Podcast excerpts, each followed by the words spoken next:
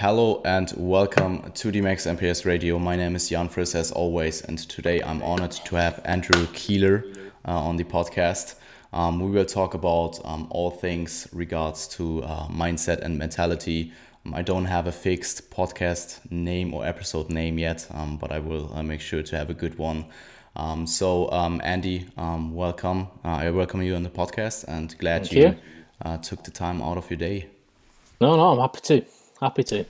Cool. Um, just before we actually start diving into today's topics, um, could you quickly introduce yourself for uh, anyone who doesn't know you?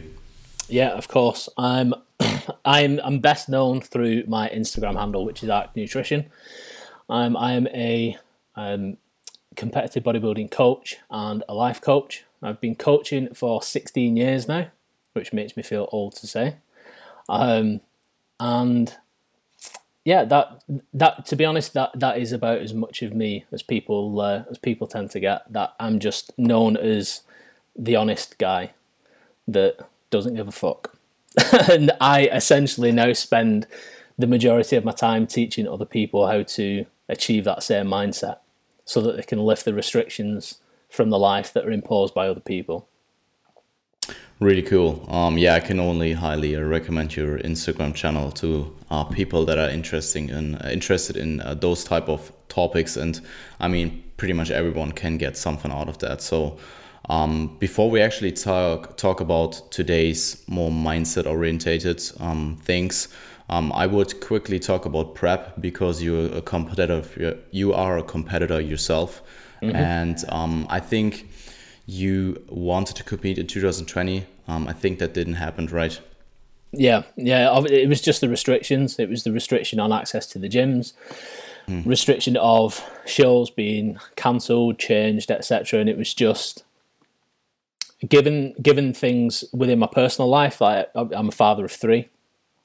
With them not being in school, so the homeschooling, adding a lot of extra time to my day to day schedule, just meant that. Mm the potential travel that I could have done to get to a gym to be able to still prep, still compete. It just wasn't it wasn't possible from a time perspective. So I just kind of wrote the 2020 season off and just decided that I would wait for 2021. Okay, did the um, PCA shows that you wanted to do actually happened in hindsight? Um, you know what? I'm not 100% sure that they did. I don't think the, okay. the main show that I was going to do, the main qualifying show with the PCA that I do is the Manchester PCA mm-hmm. show. Part of that, part of the reason for that is location because it is very close to home, yeah, which makes travel very, very easy. Uh, but it's also a very, very well run show. You know, mm-hmm. anytime that I've either been there with clients, I've been there simply as a spectator, or I've been there competing, it's always been very well run. Um, which is something that you know attracts me as a competitor. Um, that didn't go ahead, as far as okay. I can remember. Um, and you competed the first time in 2015, right? Was no, the fir- first time I competed was 2005. Oh, it was okay. Um, nevertheless, I probably noted down uh, the wrong year. Um, I watched your Strum Sports video, and I probably understood 2015. Yeah, no, it's 2005. I did the 2005. Damn. Yeah, yeah. I did the UK BFF uh, Stars of Tomorrow show, the really junior cool. class. I was, I was 19 at the time. Mm-hmm. Um, yeah, that was that was a fun show. The prep for that was very different than, than preps that I've done since. I I mean I can only imagine. Um, but you did 12 shows since, right? Yeah, yeah, something like that. Cool. Yeah, it's, it's around about 12, 13 shows now, which isn't isn't a lot. I know some people that have done, yeah. you know, more shows than that across two seasons, but it's just mm-hmm. been mm-hmm. the way that I've the way that I've approached it. At least something I got right. Perfect. Um, so um, about prep, um, before we dive actually into the main topic, um, because you wrote um, a few um, pieces of content on your on your Instagram about that. Um, we pretty much don't really have any shows, only uh, restricted shows at that point. Um, what do you think, like people that really gets it, or people that are really passionate about bodybuilding, um, are missing the most right now? A lot of it is just the process. You know, as we were as we were speaking before we started the recording, mm-hmm. Those of us that genuinely love the process, that is what we miss the most, and we miss that even during off season. You know, we miss yeah. the we miss the sacrifice side of prep. We miss the restriction. We miss the routine, and that is just being compounded at the moment because prep isn't just this solitary, selfish focus that we've got. It does appear from the outside as that, but you've you fail to realize just how how how how much of a community it is when once you've been removed from it for so long.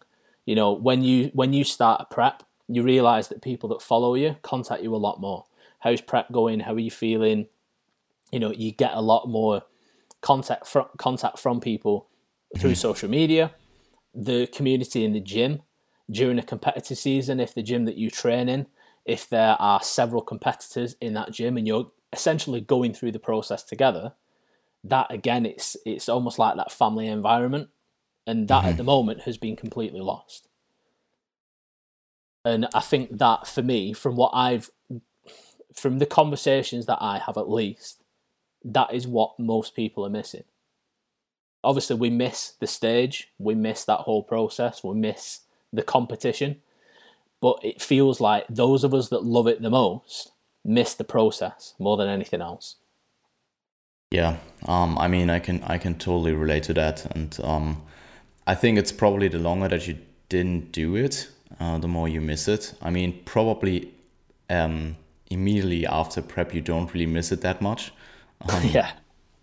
but then, like after maybe a year or two years, um, you you really start to miss it. And I had a few days here in Vienna um, when I actually moved moved to Vienna um, where I just got reminded. It reminded me so much to like um, the same, or like to to the days in Vienna in 2019 when I was actually prepping, and those gave me the goosebumps, man.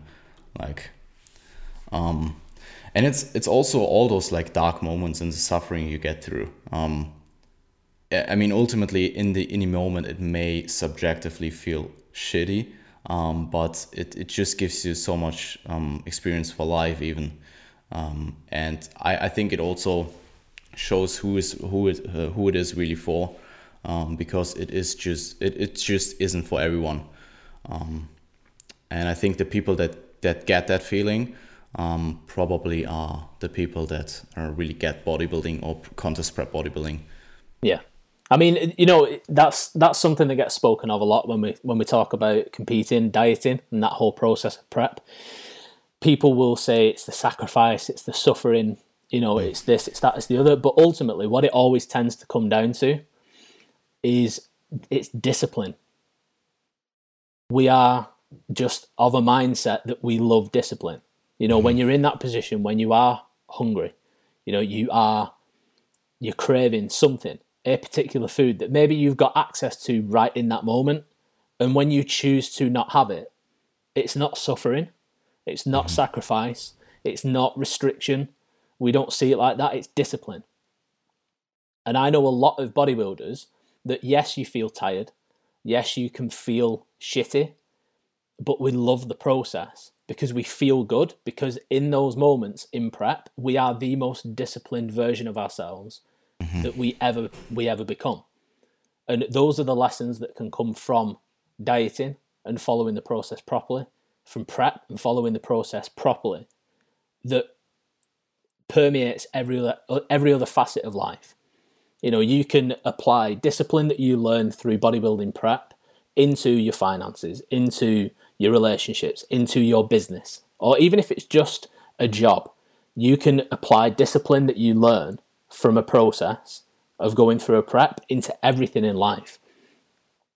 Even if yeah. even if even if prep isn't something that maintains as a, a, a an important or an integral part of your life, some people come into bodybuilding, they'll be in it for a few years and then they leave for whatever reason. But there will be things that they learn through that process mm-hmm. that will benefit their life. Yeah, and I think um, I mean probably people um, are doing their preps, so uh, they don't really have um, that much good overlap to life. Um, but I think the people that um, kind of get it um, as you said, can have like huge benefits for future uh, aspects of their life, and I really like that one. So, um, I, I, I'm, I would be interested in how you make sure that in the moment you enjoy uh, you enjoy prep to the fullest um, and get the most out, out of it. If if there's anything in particular, it sounds now because of how often this gets spoken of. It sounds a little bit cliche. It sounds a little bit, but knowing why you are doing it is mm. genuinely one of the most important things because for me like i'll give you i'll give you a very very simple example during my prep in 2019 weeks out from the british finals when the diet itself was the most restricted and was the hardest to stick to caloric intake was very very low energy levels were low you know the desire for food was high my daughter decided in that moment for weeks on end that she wanted her breakfast to be um, brioche buns with toast, toasted brioche buns with Nutella on it. So every day, without fail, when I was getting up in the morning with that prep hunger, I had my daughter saying, Daddy, can I have brioche buns with Nutella, please? Which was always yes. But in that moment, I, I knew that as much as I would love to have one, the, the whole process, the discipline of the process, being on stage, being able to achieve the best version of myself that I could at that moment was the most important thing to me. And it's it's difficult to explain because it's either there or it's not. If you struggle every day during prep to stick to the plan, to do your steps, to do your cardio, to get through the workout, to do that next set, if you struggle all the time and you feel the need to find this constant drive of motivation just to get through the day, prep isn't for you. Mm-hmm. And I think that's one of the hardest things for people to accept. There's a lot of people that prep right now that just simply shouldn't be fucking doing it. Because you, you will you, you'll know yourself, you'll see it in the industry. Any coach will see it you will have somebody that is in the industry for a short period of time. Maybe they do one season, maybe two seasons, and then they leave, make a big song and dance about the fact that they're not going to do it anymore, and then they vilify the whole industry and say that it perpetuates eating disorders, it's negative, it's you know X, Y, and Z. They demonize the industry and the and the whole process of competing. And for me, it's just it's not that the industry is wrong. You are wrong for the industry Mm-hmm. You have involved yourself in a process that maybe mentally or physically you had no you had no reason to be there. You had no right to be there. You were the wrong person for the process. Yeah. Um, do you do you actually use extrinsically motivated goals um, for your prep, or do you have any, um, or is it purely intrinsically? I would. It's it's there will be there will there will always be both in mm-hmm. all of us, you know, and it could be the desire to be perceived as being a good bodybuilder when you're on stage. You know, that could be part of it to show that you are good at what you do. Mm-hmm. That that would most likely be seen as an external focus. And the internal drive to want to be that is the balance for it. You know, it's it, I don't think there's many things that are entirely external or entirely internal. Mm-hmm. There is always going to be a balance. It's not always going to be 50 50. Sometimes it might be 20% internal, 80% external, vice versa. But yeah, for me, it's just I, I want to. I don't know. It, it's difficult to ex, to explain because it's just there. Mm-hmm. Does that make Does that make sense? Yeah, absolutely. Like I just yeah, it's when when you know you ask somebody that wants to climb to the peak of Everest why they want to do it. Why do you want to risk your life just to get a selfie at the top of a fucking mountain? Why do you want to risk dying on the side of a mountain just to say that you've climbed that mountain? And they won't always be able to explain it. Mm-hmm. It's just in them. And, and yeah, and I think that's that's something you just have to do it. Um, you can't fully understand prep if you ever if you didn't uh, ever prep. Um, yeah, I I think I think that's true of anything. Any anything that takes anything to the extreme, you either get it or you don't. Like I've got, and I I can't emphasize this enough. I have no desire to ever run like 100 miles without stopping. Me neither. But there are people out there that, that hyper marathons running Mm-hmm. 100 miles plus, you know, like without stopping, is that's what gets them up in the morning. I have Yeah. fucking no desire to do it, but I get it. I, mean, just I, I understand it.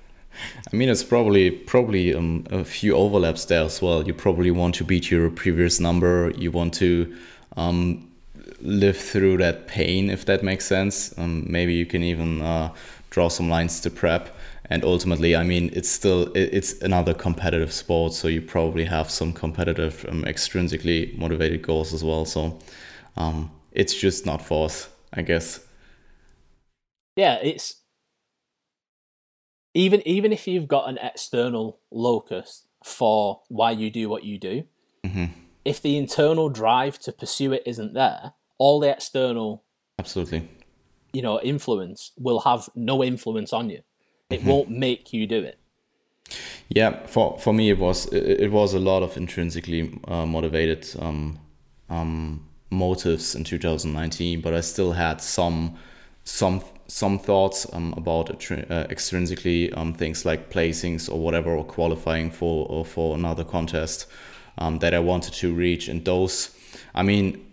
I, I, I still did I, I mean I had probably 100% adherence in my prep and it was just those few moments where I was barely about to break, um, I just reminded myself of like my extrinsically motivated goals that pushed me through. Yeah. Um, So I think it's it's probably a good combination of both, but you shouldn't solely focus on um, placings or extrinsically motivated goals. I think, Yeah, I think when people especially lose as a fo- first timer. yeah, yeah, yeah, definitely. I mean, as as you gain more experience and you've done it more, then the placings needs to be more of a focus as you're climbing the ladder in the industry. Mm-hmm. But yeah, when it comes to gut, like you just gave a perfect example of it. You know, you you you were very internally driven, but in those moments when the internal just wasn't quite enough, the addition of the external was enough to keep you on track. You know, and that that's what I was saying before. Sometimes there's going to be a balance. It's going to Yeah. be par- partially internal and partially external, and I think a lot of people struggle because they don't want to admit that. Mm-hmm. You know, but if you focus entirely on your internal drivers, and that isn't enough to keep you on task in those moments when you struggle, and then you break, they're the people that struggle the most overall and after a show is done. In the same way that people focus way too much on the external and not enough on the internal. And that external driver that they focus on entirely isn't enough to keep them on task. When they break, it hits them so much harder. Whereas if you just accept that there is both and you use them in synergy, there would be so few people that would actually experience that breaking point. Yeah, agree. Um, it, it's so interesting because I had um, a placing in, in my mind for like the national show for the biggest for the main show that I was doing in my season, um, and actually another goal to qualify for worlds, and I actually reached both of them, um, and it was I felt on top of the world in that moment. Um, Yeah. I was feeling it was probably probably the best day in my life, um, but just not for the placings, but for like my whole family and friends were there. I had a lot of clients there, and it was just a great overall day. Um, but like one and a half years afterwards, I can still like even without those placings or without those goals that I reached in that season, it would have still been an amazing season um, just because of the experience that I made. Yeah. Um, so it was more the, the top, the, the cherry on the top, um, rather than the whole, I don't know, um, rather than the whole cake. Yeah. Yeah. I mean, you know, and again, that's part of it. If if you are of the right mentality, the right mindset, if you're doing it for the right reasons, it's things like that. The experience is the thing that you hold closest after the event. It's not just the fact that you won. It's not just having that trophy in your living room. Hmm. It it's the experience whilst you were there. Where you'll get a lot of people, and I I, You know, I say this because I speak to a lot of people. A lot of competitors will message me when they're in those moments when they struggle. And there's a lot of people that even when they win, they come away from it and they don't feel they don't feel good or they don't feel the way that they thought they would. And a lot of it is because they're seeking a form of validation from the wrong source. And I mean, there was even that empty feeling of like reaching your goal and then you just reached it and now what's now mm-hmm. and if you if you don't have any intrinsically motivated or intrinsically intrinsic motives with prep um, you after you reach your goal you just like lost yeah. and because at that point you're like pretty much starved um, and prep's over you don't have any um, acute goal and those probably the people that that have a lot of problems with post prep and i mean post prep is is uh, is not an easy period either. Um, even for people that actually are really into bodybuilding and get get it. Um, so uh, I I can only imagine how bad it is if you just purely compete for placings and then you get the placing and then prep's over and now what and now you just don't have anything. Yeah. Um, I mean, so. and that's it. That's it. Even if you get the placing, you know, you you you have aimed for six months at placing first at that show, mm-hmm. and then you do it, regardless of whether you win or lose. Bodybuilding competition is anticlimactic because there has been a build, a countdown for months. You know, it's not just eight weeks; it could be twenty weeks, it could be twenty six weeks, it could be even longer and it, it counts down and counts down and the tension builds and the excitement builds and the drama builds and the amount of contact that you have from other people through social media the amount of attention that you get builds and builds and builds. And then you wake up on the day of the show and like that it's done. And then all of yeah. a sudden all of that tension all of that excitement all of that anxious feeling that you get is gone. The excitement's gone. The attention is gone and then what are people left with? Yeah, and I mean and it's even people, worse. yeah, go ahead. I was just going to say, it's the, as you said, it's the people that focus on the placing the most, that external validation, that struggle the most after, because mm-hmm. everything external is just gone. There's no placing, there's no crowd, there's no judges, there's no praise, there's no anything. And if you've not got anything internal to drive you to continue to do the best that you can do, whatever the focus is at that moment, that's when people fall apart. Mm-hmm. Yeah, and I, I mean, it's even worse if you only have extrinsic goals and then you actually don't reach them and then it's over. Yeah. Yeah, because that's it. It's like you will see a lot of people, both competitors, coaches, former competitors, will they, they love the saying it's not UV them, it's UVU. To try and make it that it's a fully internal driven process. And it's not. It's a fucking competition. It's. UV them, as well as being UVU. And mm-hmm. that's the balance. It's the UVU internal, UV them external. You have to you have to have both in focus through a prep. You can't just be one or the other. You want to beat your previous best, or if it's your first time out, you want to set the standard that you will then aim to beat every time you step into that arena again. But you need to accept that you're going up on stage against other people because, like, say, mm-hmm what you produced in your first season, that is now your standard that you need to beat. So let's say the next time you compete, you beat what you did last time. You produce a better physique. You know, you are even stricter with your diet. You're more meticulous with your approach. So you have beaten you. But then you end up on stage with somebody that's better than you and they mm-hmm. beat you. That UVU mentality won't be enough to keep you afloat after the show. If yeah. you keep it in focus that, yeah, I might get beaten by an outlier, there might be that anomaly that shows up who's just a freak. Mm-hmm. If you allow yourself to, to remain, keep that in focus, that when it happens afterwards, instead of being, but I beat my previous self and I and I won last time, so why didn't I win this time? You know why? Because somebody better came along and it's yeah. just uh, I think it's an element of reality from my perspective. Keeping keeping yourself open that you are in a competition, you are against other people.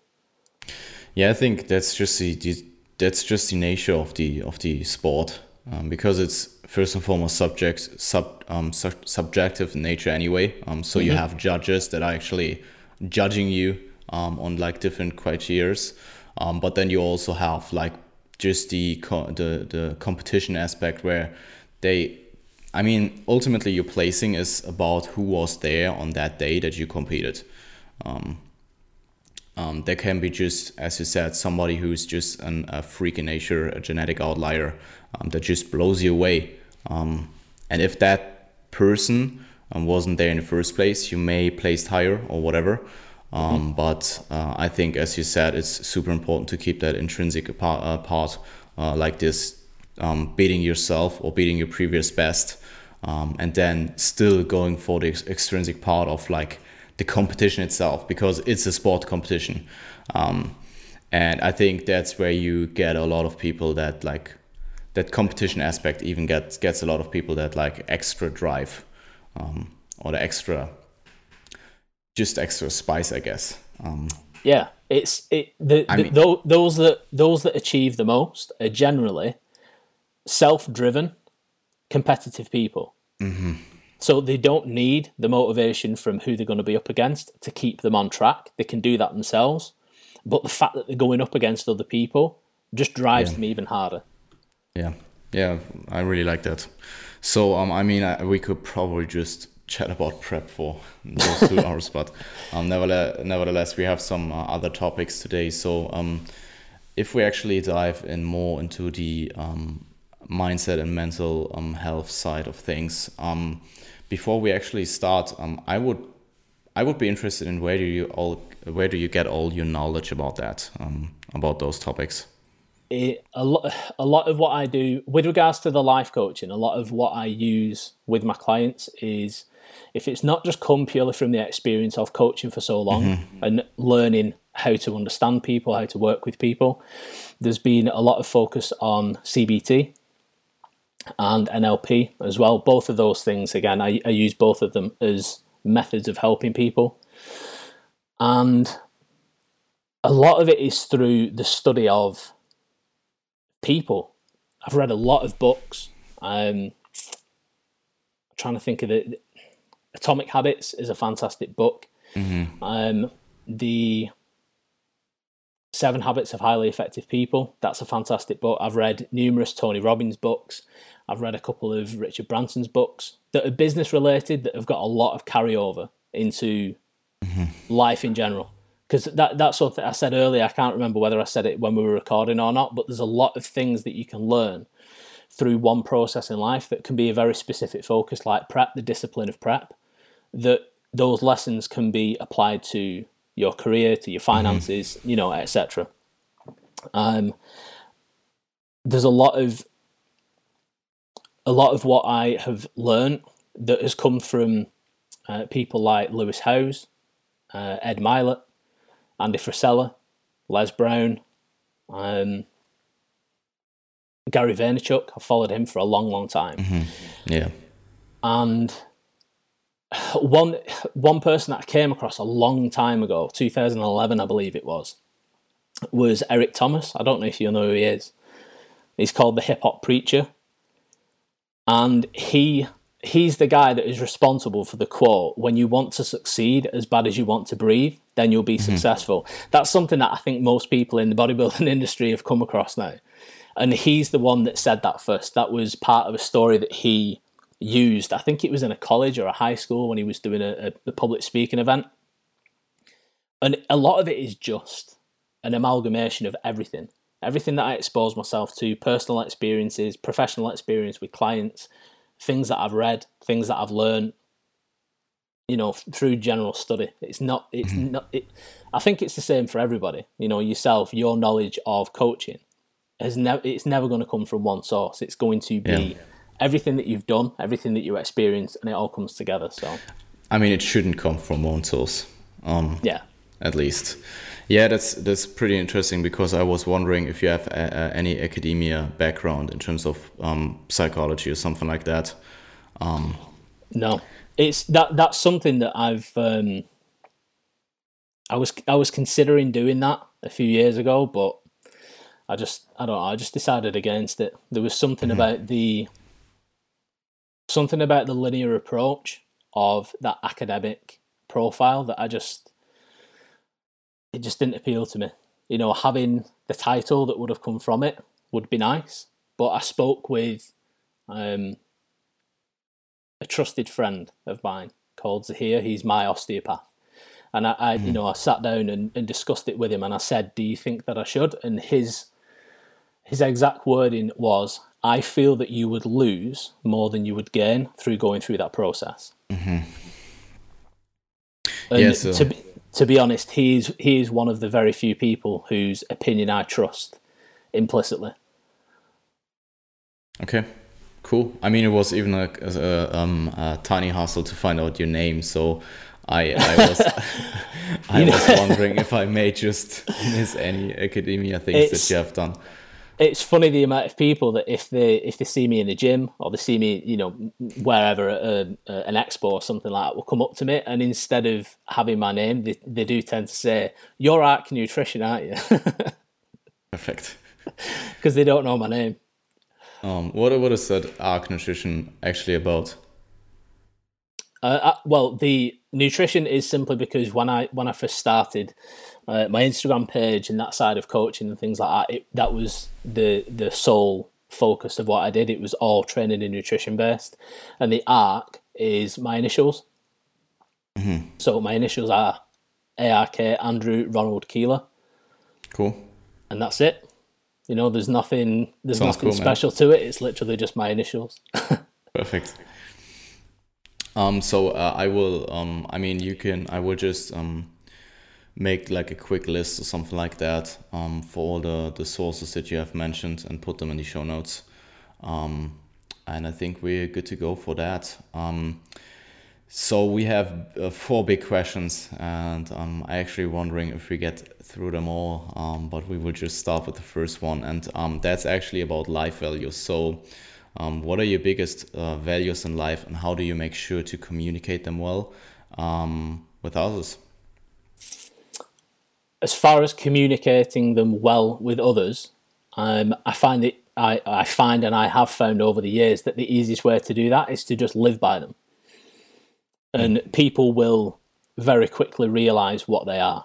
And for me, the the deepest core values that I've got is things like honesty mm. honesty, loyalty, commitment, you know, optimism, or maintaining that positive outlook. Those are things that I find are, for me, the non negotiables. And the way that I communicate them well is I make anybody that is going to be close to me in a personal sense fully aware of the fact that honesty and integrity, loyalty are the most important things to me. And I find that the way that people learn that that is true the, the most is that when they cross the line and they get removed from my life with immediate effect, they know that I'm serious about it. Mm-hmm. You know, it's it's just something that I'm I'm unwilling to compromise, and this is something that's important for for people to know. Set your values, and then be unwilling to compromise. Mm-hmm because your value systems will your value systems are a key driver of your behaviors and largely a way that you feel you know your your identity is intrinsically linked to your values and it can be seen in anything if you are in a relationship with someone and your core values don't match you have absolutely ensured that you are going to have a difficult relationship you know, and your core values aren't just things like honesty, loyalty. You have value systems that are societal, they'll be political, mm-hmm. your values with regards to relationships. If your core values don't match, that is just conflict, guaranteed conflict. And that is something that I find a lot with my clients that I coach from a life coaching perspective. Most of the conflict that people experience in life is because their actions and behaviors do not fall in line with their core values. So if you let I'll use honesty because it's it's an easy example. Say a core value to you personally is to be honest. If at any point in time you conduct yourself in a dishonest or disingenuous way, you will get an internal conflict. Mm-hmm. and that is a, a, a primary driver of the mental state that you experience. So, let's say you were you yourself, honesty was a huge core value for you, and then you ended up meeting someone and ended up in a relationship with them or started to see them when they were in a relationship as well. That is a, a, a dishonest, a disloyal position to put yourself in. And that will have a negative impact on you because you mm-hmm. are going against your value system with your behaviors and your actions. When I get people to make sure that their behaviors, their actions match with their value system on every level, there's so many issues that people may have been struggling with for years that just melt away.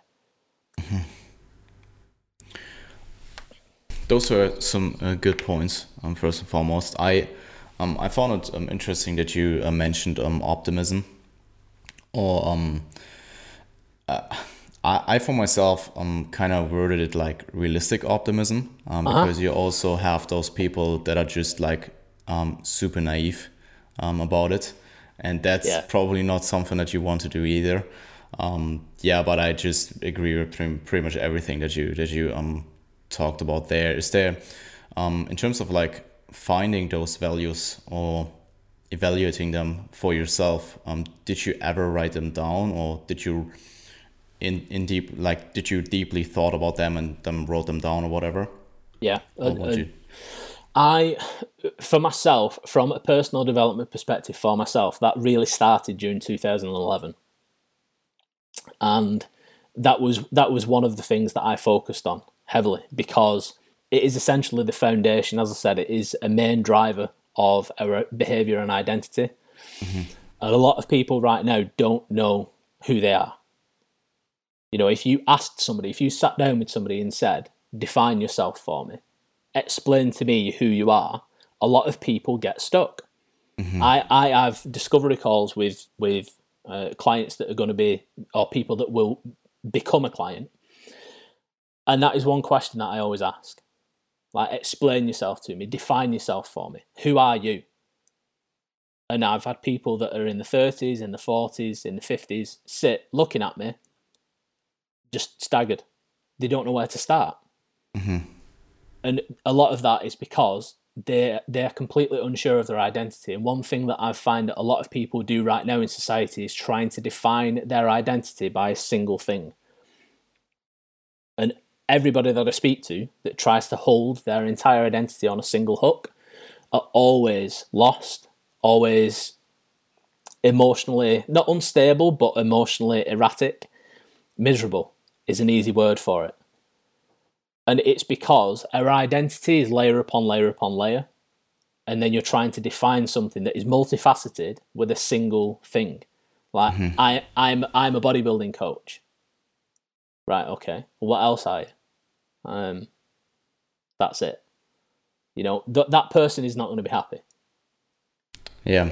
Um, Like d- w- do you think there's like individual differences in that? Um, I'm I'm not entirely sure who who talked about that. I think um, I heard um, I think I heard Jordan Peterson talking about that.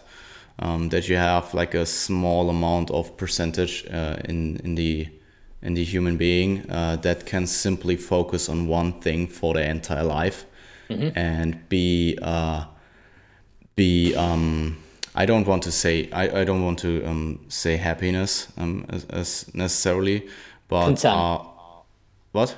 Content would probably be a, a better word for it. So not specifically Maybe, yeah. happy, but quite at peace with just Yeah, focusing on peace, that one yeah, thing for their entire life. uh, yeah, and um, but that's only a small percentage of people, um, and I really resonated with that, and that really makes sense for me. Yeah. Um, I mean, the, the thing is, uh, you uh, you know, we constantly evolve, and that that's another thing that some people seem to be lost on. You change as you age, as you experience different things, different people. You know, surround yourself with different people, enter into different relationships, new jobs, relocating, for example. Your personality, your psyche is going to evolve all the time. And if you try to hold on to who you used to be, that is another problem that I've come across with a lot of people. The unwillingness to release who they used to be to become who they are mm-hmm. or who they want to become. You can't do you can't drive in reverse and go forwards at the same time, and that's what a lot of people are trying to do. Cool. Um, I mean, I mean that that was pretty quick actually. I thought we would uh, talk about that topic um quite more long, but I mean, I mean we can break down any of those things that you mentioned there, but I think things like honesty, integrity, loyalty um, are just basic concepts that pretty much everyone who has a grasp probably understands. Um, Yeah. I mean, if you want to touch on any of those uh, necessarily, um, you, you feel free to. But um, if not, we can also just move on. Well, you know, it's. I think any of the points that we're going to touch on today it could take up the entire time that we've got to speak. You know, because everything when it comes to mentality, when it comes to mindset, there there are no absolutes. You know, that's that's something that I'm quite I'm quite big on. There will be certain things that people say in statements. There'll even be things that I say, and the way that I phrased it, the way that it comes across, is that I am speaking as that is the absolute, and mm. that that's never the case Yeah. because one of the things when you're dealing with with humans with you know our individualistic nature Yeah. is that nothing applies to everybody there is no mm-hmm. one thing that applies to everybody you know in the way that there is no best diet there is no best training program you know especially when it comes to psychology there is no one thing that is true for everybody. Mm-hmm. But there's just like when it comes to values as i said one thing that i said that you know would be observed as an absolute is that if you and your partner if your values do not match then you are going to have a lot of conflict in your relationship. That is spoken as an absolute and may not technically be true but for the vast vast majority of people that will be true Yeah. because if you let, let's use political as uh, you know a, a, an easy example right now because of everything that has just gone on over in America. You know, for some reason that presidential election seemed to grip everybody. you know, everybody got involved. So you've got that conflict between that Republican, that conservative mindset, and you've got the liberal, you know, the, the Democrat mindset. If you had a partner who was the opposing side to you, that would cause conflict because even that political value permeates social values, financial values, how you know, even even things down to emotional values, moral values. You know, because you will get people on both sides that have differing opi- um, opinions with regards to abortion, with regards to healthcare, with regards to welfare. So you know, benefits and things like that. So something as simple as a political difference can cause a lot of problems in a relationship. Does that make sense? Absolutely. And it's that's that's something that a lot of people miss. Like if you if you get someone that is very much in favor of capitalism and they have a partner that is very much socialist, just write it off because it isn't going to work. Mm-hmm. You you will clash so heavily on lots of different areas of life because of that one value. And that is why it's important for your values to match. If you've got a value of within a relationship, it's you and your partner, and you are, you know, you, it is just you two. You involve nobody else, but your partner doesn't see it like that. You know, you want Yeah. to be monogamous, your partner wants to be polyamorous. That is going to cause a conflict that isn't going to work. Absolutely. Um, And as far as you said, do I do I write down my values? I do, like you know, doing gratitude and things like that, affirmations. That is something that will benefit everybody. That that will benefit everybody regardless of your walk of life. Taking the time out from each day to be grateful for things within your life, and the longer you do it, the better you get it.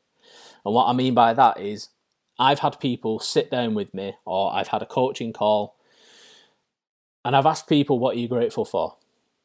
And they've said nothing. I'm not grateful for anything. Those people, I've never spoken to a single person that has either had felt they've had nothing to be grateful for or has been grateful for very, very few things that has been in a position in life that they enjoy, that's been happy, that's been mm-hmm. content, that's been at peace. And people, some people have seen the greatest change, even though none of their circumstances have changed. Nothing changed. Financial didn't change. The relationship didn't change. But they exercise gratitude every day, focusing on the things that they've got right now Yeah. that they're grateful for. The, the most simple of things, like the clothes on the back, the fact that they've got a home, you know, the mm-hmm. fact that they wake up every morning in a bed that's got clean sheets on it, that they've got a pillow, that they can go and have a hot shower, that they can brush their teeth. You Yeah. know, the simplest things in life that get that get taken for granted, and the the more time they spent focusing on it, the happier they became because they were being grateful for what they already had. And as I said, you know, one thing that influences one area of life will permeate through to others. Those same people then saw increases in the financial stability, the relationship improved because they were more grateful for what they had. So they respected what they had more. And as the respect for it went up, the, the benefits that they yielded from it went up as well. Mm-hmm. And that needs to be part of someone's values to be grateful for what you've got right now. Um, yeah, absolutely makes sense. And I, uh, as you said, I think like uh, daily uh, affirmations and um, gratitude process um, is something that a lot of people can benefit from. And I mean, you can. There are some different mediums you can. I mean, I I personally do it in my notes on my phone. Should probably write it down. I think that's probably a better way to do it. Yeah. Um, to be honest, um, I would probably buy it buy something like a um, planner or like a um, gratitude uh, note, whatever, uh, in the near future. Um, I did that in the past and then ditched it for the notes, and then I probably come by, uh, come back to writing it down again. Um, but I mean, that's it. It isn't. It even has some overlap to the prep questions, uh, to the prep question I asked you before, um, because even in like the darkest moments in prep, you probably have something to be grateful for, even if it's just the the matter that you can actually do this right now. Um, and I think that's Yeah. something that um, that is actually um, that pretty much every aspect of life um, benefits from um, just being more grateful. That that that is hundred percent on point. point, hundred percent. Because there were times during prep, and it happens every season. You'll see people complaining, you know, they, they they're just moaning about every aspect of prep, and I just think, why are you doing it? Whereas for me, even in those moments where I was hungry, hu- like that that prep pain of hunger, and I'd sit back and I'd be like, this is such a privilege. Mm-hmm. Like the, the life that I'm living right now is the biggest fucking privilege because I'm in such a privileged position that I get to I get to choose to be this hungry. I get to choose to go to my fridge and pick specific amounts of that food and that food and that food and put it together in a meal to give me the exact macronutrient profile that I need at this point in the day. Yeah, you know and and it it blew my mind that people could be in that position and be oh sad panda all the time. Like grow up. Like you, you're you're in a position that you are so privileged you can choose to be hungry and at any given moment if you don't want to be hungry anymore you don't be hungry anymore. You go to the fridge and you eat the food. You go to the cupboard and you eat the food.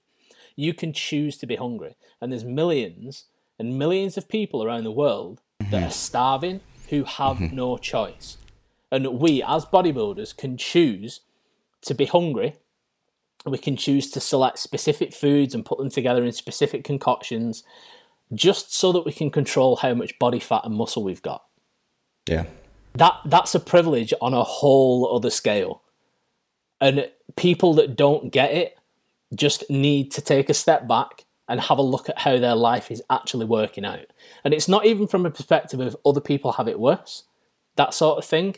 It's purely just from a gratitude perspective. You should be so eternally grateful for the fact that you've not only got a fully functioning fully able body that you take to the gym and push the limits of to either get bigger get stronger get physically fitter be healthy but we can also manipulate the way that it looks by adding that muscle, reducing that body fat. That for me is a hugely privileged position that we're all in. absolutely. That that used to override every feeling that I used to get with regards to hunger, wanting to break my diet and things like that because I was choosing to be in that position. Mm-hmm. And I mean, you can even uh, shift the mindset um, from feeling hunger to um, because actually being hungry in prep is actually you progressing most of the times at least. Yeah. Um, so you can even shift that mindset from um, whining about being hungry um, rather than kind of being grateful that you're hungry because that's just part of the prep. Um, that's just part of prep, and it has to be. It, it's just there. Um, and I mean, you, you. Uh, I mean, obviously, at at some at, at a certain level, you are literally starving. But um, I mean, you just because you're hungry uh, mid prep, uh, that that's not a bad thing necessarily. Other than the physical feeling that you have from it. Yeah, and th- that is this is one area that is very important and specific to whether you are the sort of person that should be involved in competitive bodybuilding or not. Mm-hmm. Because people that suffer from specific eating disorders, when they are hungry, the reward that they get from that, from being able to endure that hunger for a longer and longer and longer period of time, is them falling deeper and deeper into that specific hole. Mm-hmm. You know, which is hugely negative for them due to the eating disorder and the whole psychology of that. If you are someone that has experienced that before as a specific eating disorder, whether it was diagnosed or not, or whether you the thought of that excites you, not from a perspective of physical performance and being your best, but because you get to lose lots of weight whilst you're doing it. They're the sort of people that, for me, should not be involved in the competitive side of bodybuilding at all. Mm-hmm.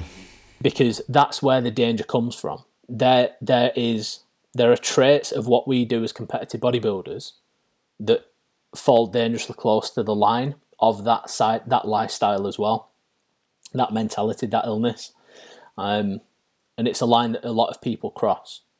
And if you've been on that side before, you should never step into the bodybuilding realm because there's a lot of things that you're going to do that could trigger that emotional um, that emotional feedback from how it used to be. Mm-hmm. And yeah. it's entirely judgment based. You mean by yourself? Uh, from yourself, from other people, from judges. You know, if you if you have an issue with being judged. Ah, you mean the sport? Okay, sorry, I was just misunderstanding you. No, yeah. sorry, I, I wasn't clear enough. But if you, you if, if you have an issue with being judged, never compete. Yeah. Because that is all it is. Mm-hmm. You being stood on stage yeah. with other people fully exposed, and essentially all it is is a group of your peers saying who is better. You missed a, a ten and the uh, uh, the posing slip part. Yeah, I just, yeah, I just that's what I meant by exposed. You are fully fully exposed on that stage. Yeah. Um, but that's it, and you know that's what it is. And there's people that want to overcome their issues with judgment by competing.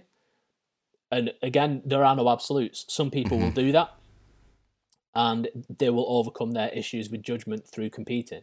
But they're few and far between yeah, I, really found it interesting that you pointed out um, eating disorders in a prep context. Um, because, I mean, at a certain point, you probably get at least some um, association from like an eating disorder in a prep if you really push it far enough. Um, and I think, uh, I mean, it probably gets worse the more emotionally attached you get uh, to that. Um, and for me, at the at the end, I was pretty much aware that like the status I'm in right now in regards to my relationship to food is not normal at all. Um, but I was really rational about it, and I knew what was first and foremost going to happen and how I get myself out of this position. Um, so, yeah, I think if you at, at that point just get overwhelmed by your emotions about it, um, probably not a good not a good um, thing to happen. Yeah, it's definitely not because you can't compete without having a high level of food focus. Yeah. At the same um, time, you can't you can't compete with becoming obsessed with the way that you look, because that that is the whole process. Yeah, um, good point. So um, I, I think about the uh, back, back to the value thing. Um, I mean, we, we we always dive back to prep, but uh, back to back to the value thing. Um, I think it's just a part of being really self aware in the in the in the long term. Um, yeah and I mean, so many people are aren't really self aware at all, and um, I think pretty much everybody can benefit from being more self aware. Yeah, and it's it's an intrinsic part of becoming self-aware. You know, it- you to a certain degree you need to be self-aware enough to know that you need to investigate it, yeah, and as you investigate it, you become more self-aware. yeah, And there is a lot of fear within it as well. absolutely. That that is a comfort zone that people will gravitate towards all the time. Mm-hmm. Instead of seeking that personal development and wanting to unearth elements of your personality that you may have never really investigated before, the the risk of change is so high when you start that that journey of personal development. And a lot of people don't want to because they're scared of what those changes might be. Mm-hmm.